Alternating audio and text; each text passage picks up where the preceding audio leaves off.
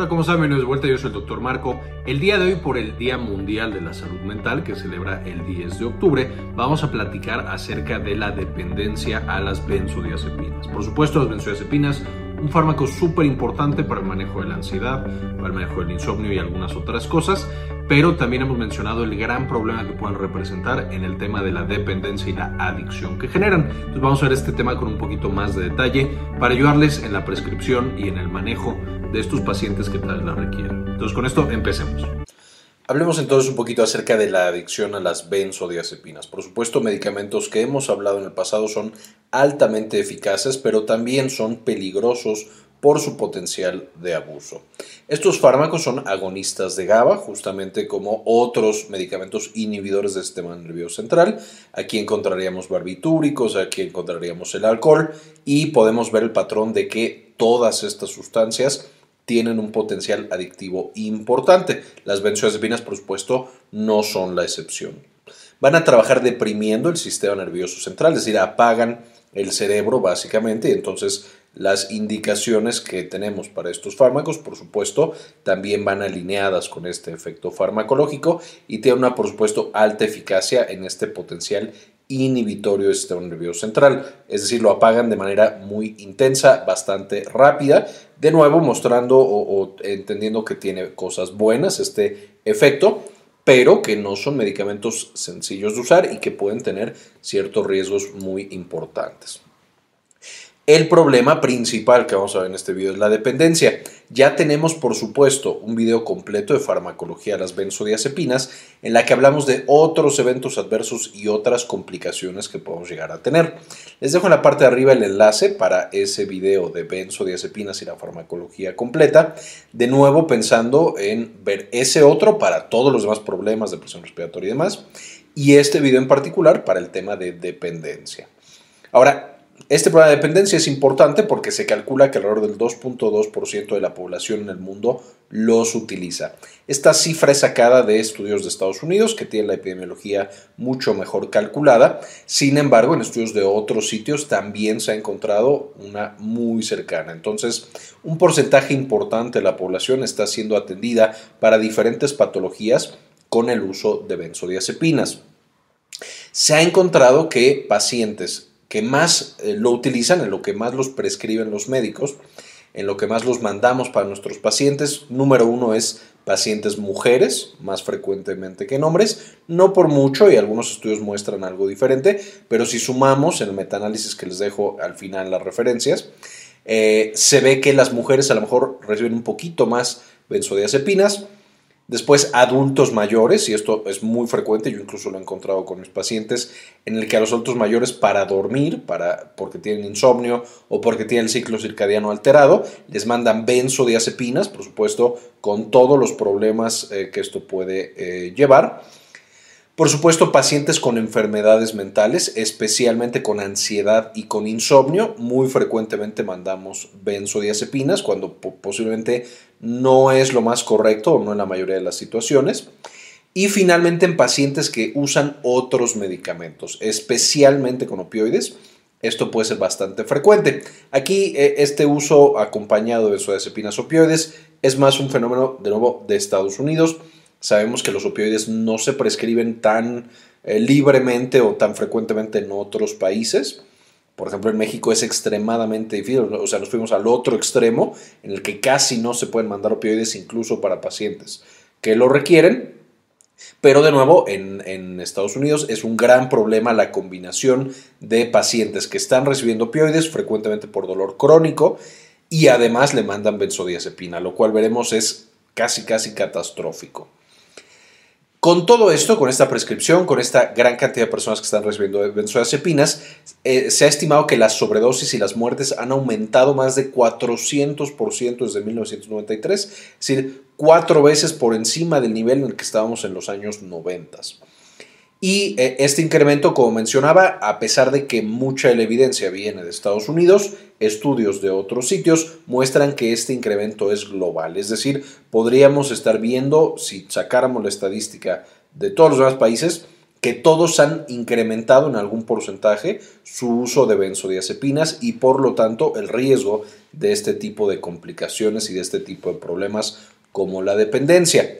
Ahora, ¿cómo funcionan? Muy brevemente, este es el receptor GABA A, que por supuesto está en el cerebro. Esencialmente cuando se le pega a la subunidad eh, gamma junto con alguna otra eh, la benzodiazepina, se abre este receptor y como el receptor es un canal, entonces permite la entrada de cloro dentro de nuestras células neuronales, va a inhibirlas, entonces apaga esa célula, neuronal. Y entonces pensarán, bueno, eso está muy bien, pero eh, esto explica el mecanismo por el cual funcionan o es el efecto terapéutico de los benzodiazepinas abren canal de cloro, el cloro entra en las células neuronales y al tener carga negativa apaga nuestras neuronas y entonces nos dormimos, ya no estamos tan ansiosos y demás. Pero ¿cómo es que genera recompensa? Y esto ya recordarán que también tenemos todo un video explicando con lujo de detalle el sistema de recompensa y cómo las sustancias pueden secuestrarlo justo para causar dependencia y adicción. Les dejo el enlace acá arriba para que puedan checar ese video. Y aquí de una manera súper resumida, no lo voy a explicar todo, pero usualmente para la recompensa todo empieza por el área ventral tegmental que empieza a liberar dopamina hacia otras áreas. Núcleo accumbens, sistema límbico que es el de las emociones y corteza prefrontal, que es la del raciocinio y el juicio. Cuando tenemos esta eh, eh, dopamina, además el núcleo accumbens va a mandarle GABA, que ya mencionamos en la diapositiva pasada, directamente las benzodiazepinas van a causar eh, este mismo efecto de GABA. Entonces, cuando la corteza prefrontal recibe dopamina y GABA, pues se apaga completamente y está muy contenta y ya no pensamos lo que estamos haciendo e incluso nos podemos quedar dormidos no evaluamos correctamente el riesgo, tenemos conducta más arriesgada, etcétera, etcétera. Esto es frecuente con muchas de las adicciones.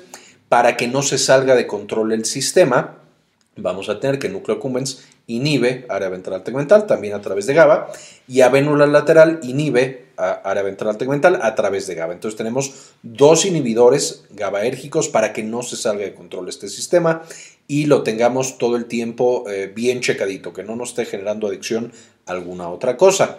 Cuando llega la benzodiazepina, esencialmente lo que vamos a encontrar es que la vénula lateral Directamente la benzodiazepina inhibe a la vénula lateral, entonces el área ventral tegmental tiene más capacidad de prenderse y además la benzodiazepina directamente aumenta la estimulación o digamos la cantidad de GABA o el efecto de GABA sobre corteza prefrontal. Entonces tenemos al mismo tiempo más dopamina y tenemos más apagada corteza prefrontal, potenciando de manera eh, los efectos de otras sustancias adictivas, es decir, no solo la benzodiazepina es adictiva, sino que hace a otras sustancias más adictivas y de la misma manera la benzodiazepina solita también genera esta potenciación y esta adicción.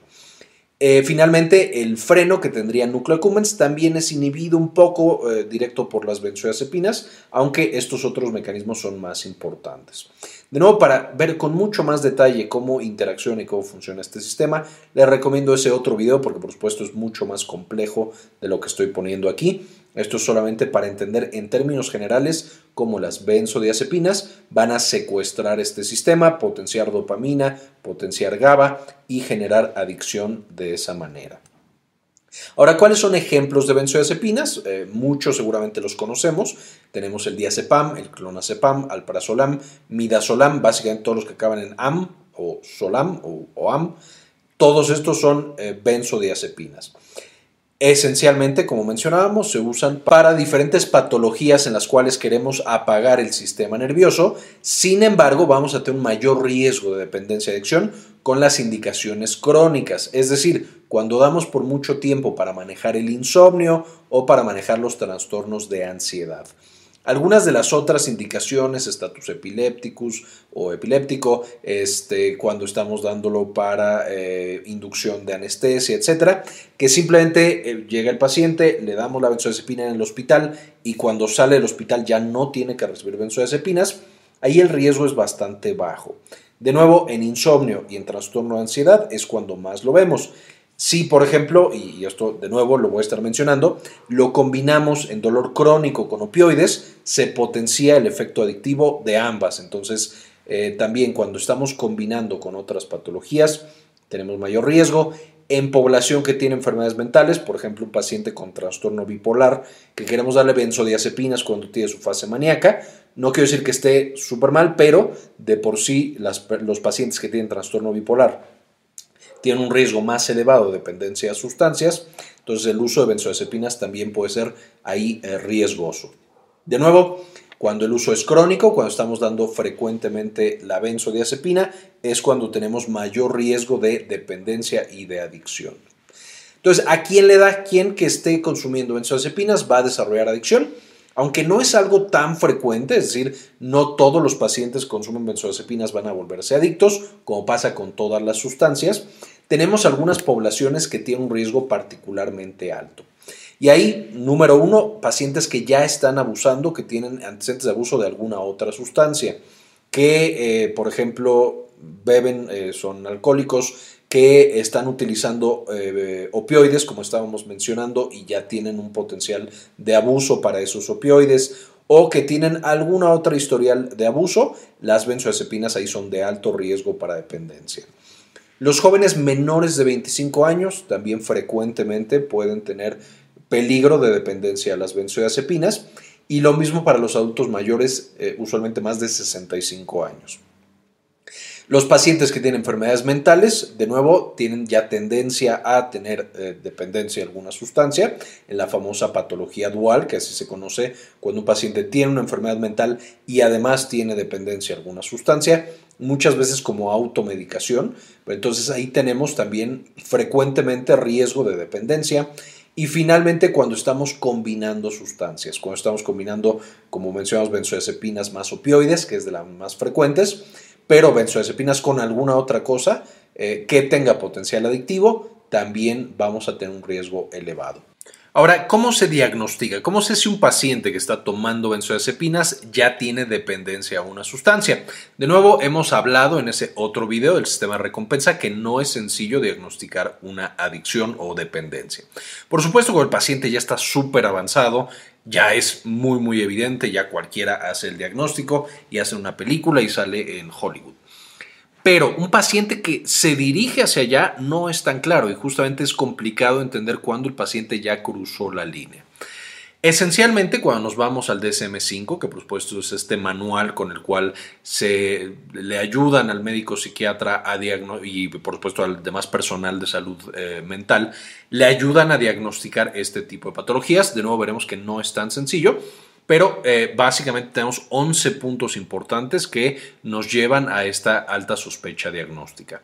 Número uno, que el uso haya sido por más tiempo o en mayor dosis al planeado. Por ejemplo, yo le iba a dar para insomnio una semana y el paciente lleva tomándolo dos meses. Ya ahí tenemos una primera bandera roja. Dos, deseo persistente por usarlo menos sin éxito. Y esto es, el paciente trata de disminuir la dosis, trata de ya no consumirlo, pero le cuesta trabajo y vuelve a consumirlo como antes. Aquí un ejemplo sería un paciente que dice, ya voy a dejar las benzodiazepinas, pero tiene insomnio, no se siente bien y la vuelve a usar. Y la vuelve a usar y la vuelve a usar. Eso es una segunda bandera roja. Número 3. Mucho tiempo tratando de conseguir la sustancia o recuperándose de sus efectos literalmente ya puede estar planeando sus días eh, eh, acerca de cómo voy a conseguir más benzodiazepinas, con qué médico voy a ir, qué recetas necesito conseguir. O a lo mejor tiene todas las recetas que necesita, pero ya pasa muchísimo tiempo con mucha somnolencia, dormido, eh, despierta y no recuerda lo que está sucediendo. Y justo es la recuperación de sus efectos, sería la tercera banderita roja. Número 4, craving o deseo intenso de usar la sustancia cuando no la está consumiendo. Y esto puede ser porque siente que le hace falta, es decir, se siente súper ansioso cuando no tiene la sustancia, o porque le está faltando algún otro efecto deseado de la misma.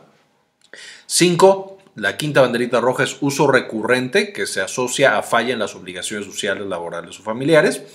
Entonces, por estarlo tomando, ya no rinde en el trabajo o a lo mejor no va con la familia o a lo mejor alguna otra cosa, ya no lo está haciendo como antes lo hacía. Número 6. Continúa uso a pesar de los anteriores problemas. Ya se peleó eh, con la familia. A lo mejor ya los hijos le dijeron que por qué nunca los ve. O a lo mejor el jefe ya le está diciendo que qué onda con su trabajo. Y justo a pesar de estar teniendo todos los problemas, a pesar de que es por la sustancia que tiene todos sus problemas, no la deja y sigue consumiéndola. Número 7, disminución de otras actividades por la sustancia o evitar actividades en las que no puede utilizar la sustancia. Eh, esta es la séptima banderita roja. 8. Uso en situaciones en las que es peligroso. Aquí la más frecuente sería, por supuesto, manejar. Manejar eh, bajo el, efecto de las benzodiazepinas es muy peligroso, es más potente incluso que el alcohol. Y entonces, si lo está haciendo esa persona, ahí sospechamos que, eh, o más bien, junta otra banderita roja y nos preocupamos más por ese paciente. 9. Uso continuo a pesar de saber el impacto que tiene en la salud, que el médico, que los familiares que leen internet sabe lo malo que es para su salud, pero continúa utilizándola. Eh, número 10, la tolerancia, que por supuesto significa ya sea que con la misma dosis ya no tiene efecto, a lo mejor antes con una pastilla se queda súper dormido, ahora con una pastilla está bien, necesita dos pastillas y entonces esencialmente el paciente va subiendo la dosis y cada vez necesita más para tener el mismo efecto o con la dosis que tenía antes ya no tiene el efecto y decide quedarse ahí, pero claramente su cuerpo ya es resistente, ya es tolerante al efecto de la sustancia, eso es tolerancia.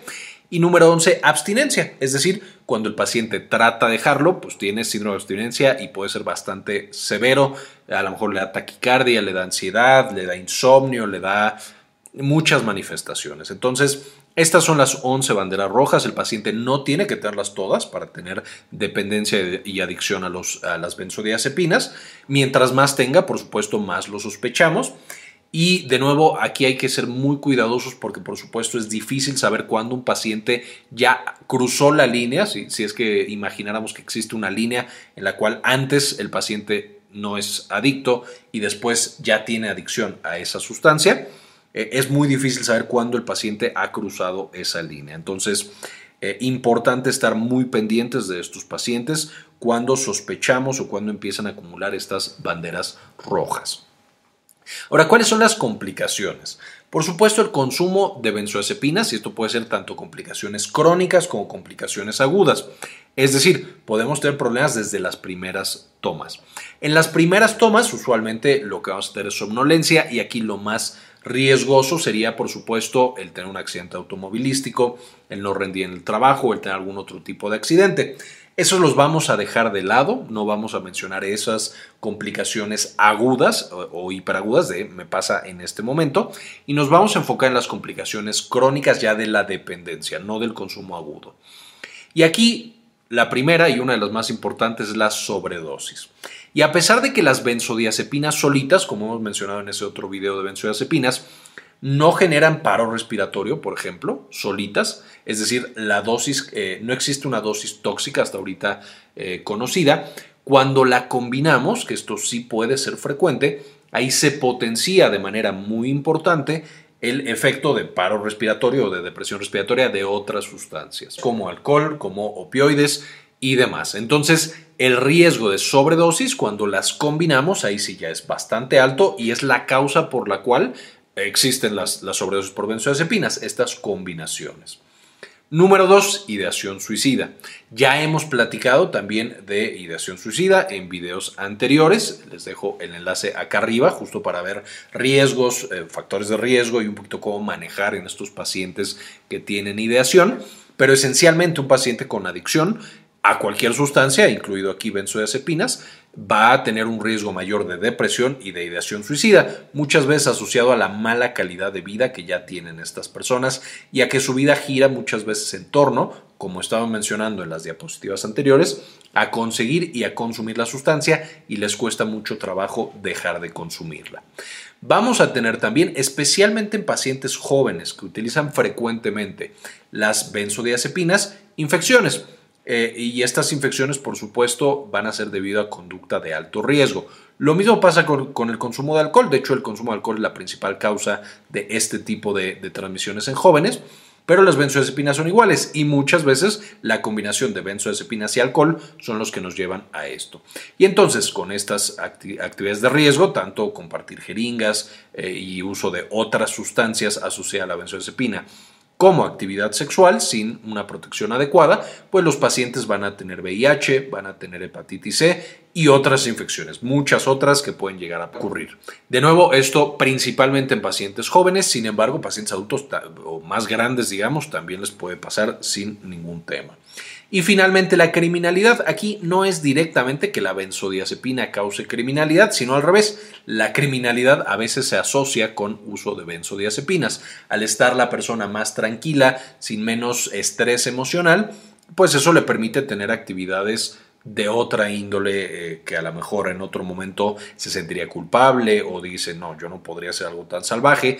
Con el consumo de la benzodiazepina esto facilita justamente ese tipo de actividades. De nuevo, no quiero insinuar que un paciente que toma benzodiazepinas se convierte en un criminal. Esto es al revés. Las personas que son criminales de pronto pueden utilizar la benzodiazepina para sentirse más tranquilos haciendo ese crimen. Pero una vez más, un paciente que está consumiendo benzodiazepinas no es un criminal, es un paciente que tiene o está desarrollando una enfermedad y muchas veces es una enfermedad causada por una mala prescripción de benzodiazepinas. Las mandamos cuando no debíamos mandarlas y cuando había otras opciones para esos pacientes. Entonces ahí tener mucho cuidado con esto para que la benzodiazepina justo no se convierta en una carga y en algo que empeora la vida de nuestros pacientes, solo mandarlas cuando estamos seguros de que las benzodiazepinas van a causar un efecto benéfico más allá de los riesgos de todas estas complicaciones. Entonces, con esto, ¿qué hacer? Primero que nada, no usar benzodiazepinas. Y aquí de nuevo, eh, tampoco quiero satanizar la benzodiazepina y decir que es la cosa más malvada que hay en sobre la faz de la Tierra. Las benzodiazepinas tienen sus indicaciones, pero debemos ser muy cuidadosos en su uso. Y si hay otra opción terapéutica que le podamos dar a ese paciente, mejor usar esa otra en lugar de la benzodiazepina. De nuevo, por eso le recomiendo tanto el otro video de farmacología de las benzodiazepinas en el cual hablamos de las indicaciones que tienen más, em, digamos, sustento científico y las que no lo tienen tanto. Número dos, ok, ya, usamos la benzodiazepina por alguna razón. No usar benzodiazepinas por más de cuatro semanas, no más de un mes. ¿Por qué? Porque mientras más tiempo damos la benzodiazepina, más le estamos dando tiempo al cerebro para que desarrolle esta dependencia. Las benzodiazepinas nunca deberían ser tratamiento crónico. Antes se usaban hasta para el temblor primario, pero por supuesto eh, esto es terrible porque genera una adicción severa a las benzodiazepinas. Entonces, no usar por más de cuatro semanas. Número 3. No usar benzodiazepinas con otros fármacos adictivos, especialmente opioides y alcohol, que es de lo más frecuente que encontramos combinado. Eh, siempre si se va a dar la benzodiazepina, asegurar que no hay ninguna otra sustancia adictiva que está consumiendo ese paciente y por supuesto eh, no mandarla junto. Y número cuatro, no usar benzodiazepinas en pacientes con abuso de otras sustancias, alguien que es adicto, que, tiene una adicción al alcohol o a las eh, opioides, por supuesto, esto es de muy muy alto riesgo. Y aquí me dirán, bueno, pero ya en otros videos nos has comentado que las benzodiazepinas justo se usan para el síndrome de abstinencia.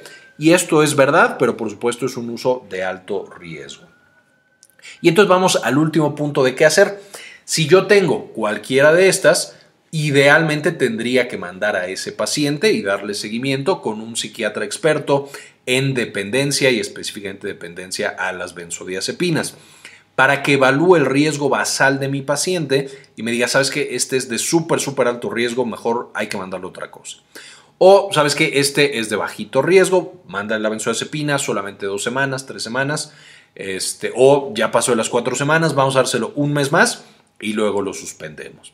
Entonces, en cualquiera de estas, si yo necesito, por alguna razón, mandar benzodiazepinas con opioides, o mandar benzodiazepinas en un paciente que era alcohólico, o mandar benzodiazepinas por dos meses, entonces una visita con un psiquiatra que sea experto en este tema y que pueda orientarme acerca del el riesgo que tiene mi paciente para no exponerlo a un riesgo extra.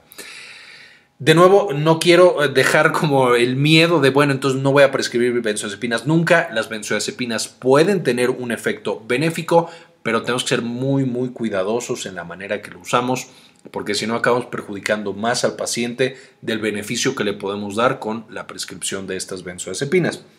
También Eh, incluso si no hubiera esto, si podemos mandar un paciente con el psiquiatra, está perfecto y que le haga una evaluación mucho más concienzuda. Eh, sin embargo, por supuesto, como médicos en términos generales, vamos a tener que mandar benzodiazepinas en algún punto. Entonces es bueno tener estas banderas rojas y saber este nivel de precaución que requerimos con estos fármacos que por, por otro lado son muy poderosos y muy efectivos para conseguir los resultados que necesitamos.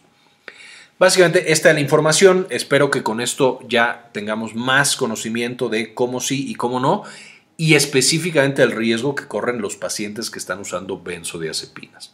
Quiero dedicarle este video a las personas que han decidido donar al canal 1 o 2 dólares al mes. Nos ayudan muchísimo a hacer este tipo de investigaciones y presentársela a todo el mundo.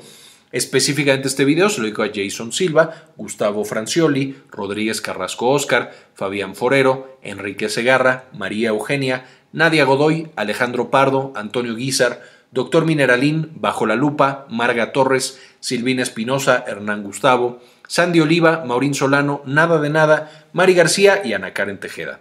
Muchísimas gracias por todo el apoyo. Finalmente les dejo las referencias para que puedan leer un poquito más de este tema y aprender de estos fármacos tan poderosos y tan importantes. Muy bien, esto fue todo por el video de hoy. Espero esto les sirva y podamos apoyar mucho más a nuestros pacientes que requieran, ya sea este tipo de intervenciones o a lo mejor considerar una intervención que no sea benzodiazepinas si es que la podemos evitar. Entonces, eh, muchas gracias por ver hasta este punto del video y como siempre, ayúdenos a cambiar el mundo, compartan la información. Este video es en parte posible gracias a nuestra tienda en línea, Synapsis Store. En Synapsis Store puedes encontrar mucho nuestro material educativo y los libros que hemos estado publicando para tenerlos para llevar. Entonces encontrarás, por ejemplo, la farmagrafía del dolor, que es nuestro pequeño libro de consulta y referencia en cuanto al uso de fármacos para el dolor, en, todos estos que se utilizan, gabapentinoides, antidepresivos, opioides, etc. Y por supuesto también las presentaciones de los videos que ves en el canal. Entonces también aquí podrás encontrar estos para que los uses como eh, más te convenga.